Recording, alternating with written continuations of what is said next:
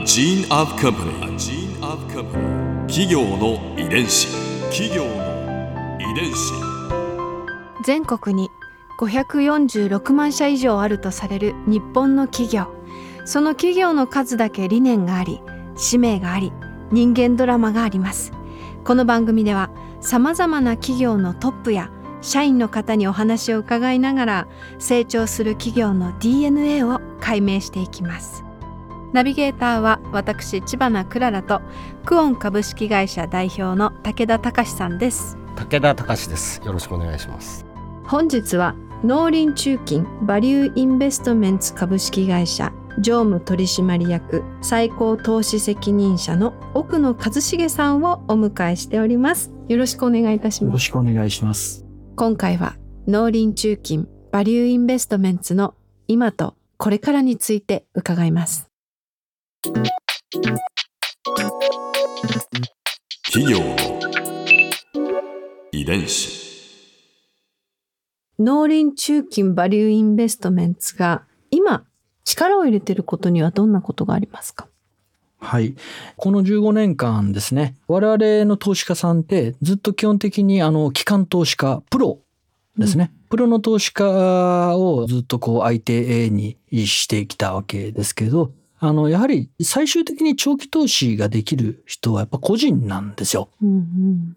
個人が一番やっぱり長期投資に向いているし、しなければならない。要は株式を単なるギャンブルの楽しみだっていうふうな形で、お金をなんか作るためのなんかこう、道具ですみたいな風な考え方をしてたらもったいなくて、うん。個人の人たちに向けて、この長期投資っていうのをちゃんとあの訴求していく、ちゃんと提唱していくうんっていうことっていうのを、あの僕らとしては一番今力を入れていってます。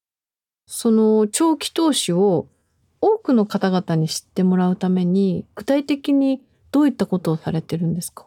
そうですね。まあ、二つほどあって、一つは、その、投資していただいていうるん投資家の方々にですね、やっぱり直接接する。うんで、あの、今で言うと、その、ズームを使ってですね、カンファレンス、毎月やっています。うんで、そこで、多い時は180人ぐらいの方々がですね、大体月末のある日にやるんですけど、7時半からですね、8時半まで。大体今はもう質問がものすごい殺到するんで、大体9時ぐらいまでやってるんですけど、そこにその質問にも答えながら、ずっとこう、丁寧に僕たちが持っている企業の強さであるとか、っていうのを説明してですね、納得してもらうと、あのいうことをやっています。これはまあカンファレンスの話ですけど、まあこういったその伝える話は大学だとか高校だとかでもですね、やっています。あの本を出してるっていうのがうんまあすごく売れたからすごく良かったなとは思ってはいるんですけど、高校でねお金の授業が始まるっていうそうですね。ふうにんあの、ちょうどそのこの4月から始まっているということなんですけど、そこに誰からも頼まれてないのに、教材作っちゃったんですね。うん結構金つけて。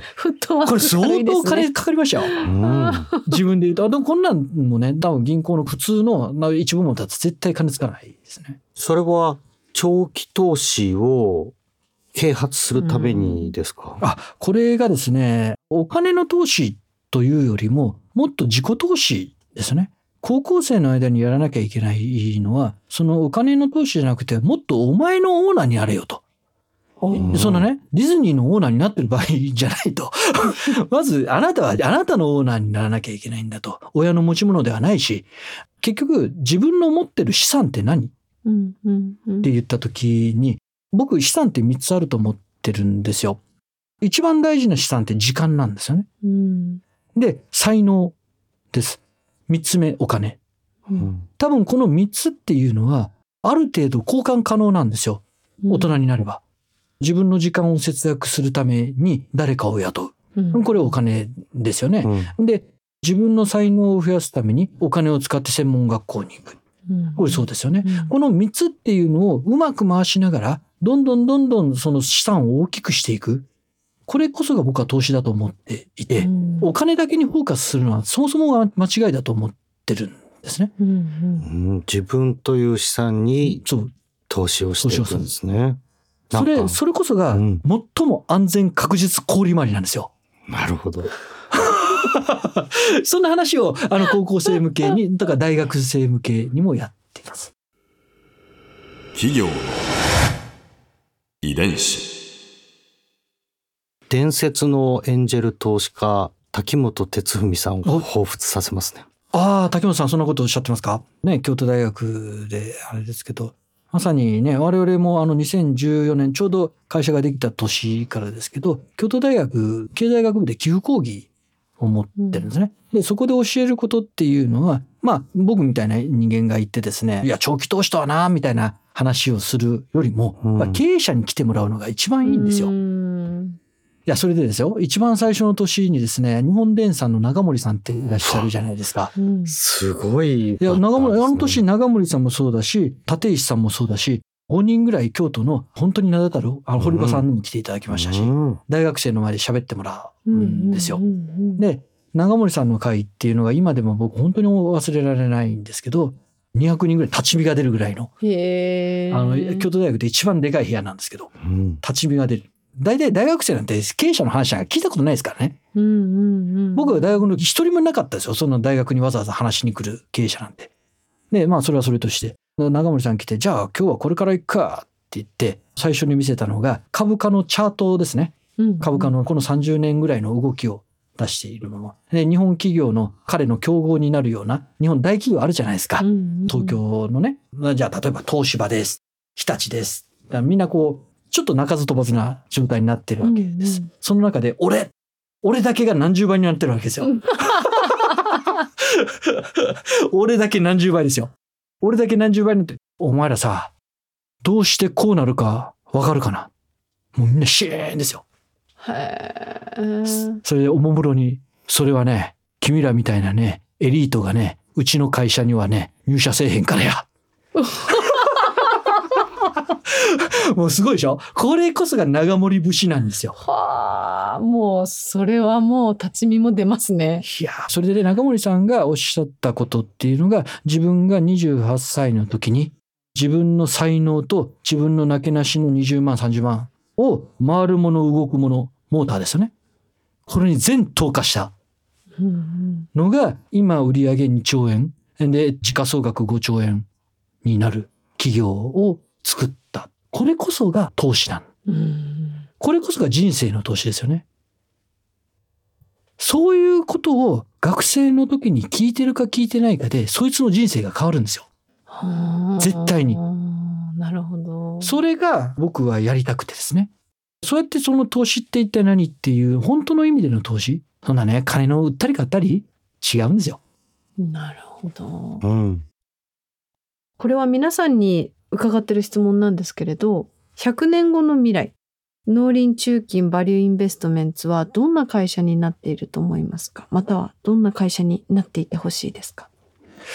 そういう意味で言うと変わらないでいたいですね。その形成催眠っていうですね、極めて青臭いうん。極めて青臭い発想の中でですね、集まったメンバーがずっと作ってきたものっていうのをどんどんどんどん掘り下げていって、多分一部たりとも変わらずにいたい。多分規模的には今のおそらく100倍近くになってるんだと思います。100年も経ってりゃう。ん。そうなってなければ多分僕たちのやってることは失敗です。うん。100倍に絶対なってます。あの、それはなってるんですけど、それは僕たちがやってることが正しくないとダメなんですよ。うん正しいことをやっているから世の中で価値を提供してその価値の対価が利益なので絶対大きくなってないとダメなんですよ。うん今の規模のままでここを守っているみたいな話だとするとおそらく失敗してるってことだと思うんですね。大きくなっちゃってるんです。ただその大きくなっちゃってるっていうことは自分たちが始めたことというのが正しいことでないとダメだと。長い時間がかかっても、こう正しいビジネスをしている、正しい利益を作っている会社は必ず伸びていく。うん。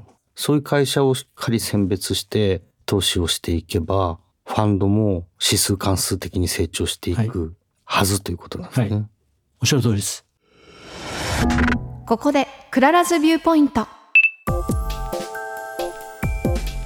今回印象に残ったのは、はあ、最後の質問への答えでしょうか100年後の未来農林中金バリューインベストメンツ変わらないでほしいという思いでした。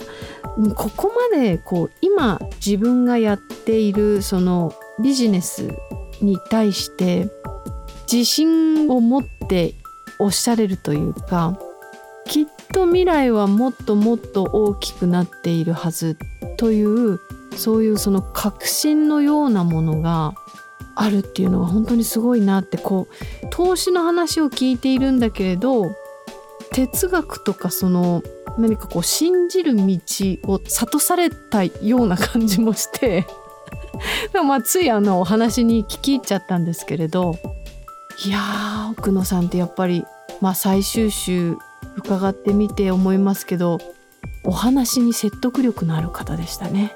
分かりやすくて。つい引き込まれちゃう。そういう力がある方でした。企業伝子。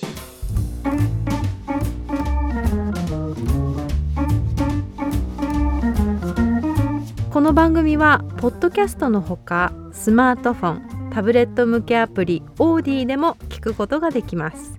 お使いのアプリストアからダウンロードして企業の遺伝子のページにアクセスしてみてくださいね。それでは来週もまたお会いしましょう。企業の遺伝子ナビゲーターは私千葉なクララとクオン株式会社代表の武田隆でした。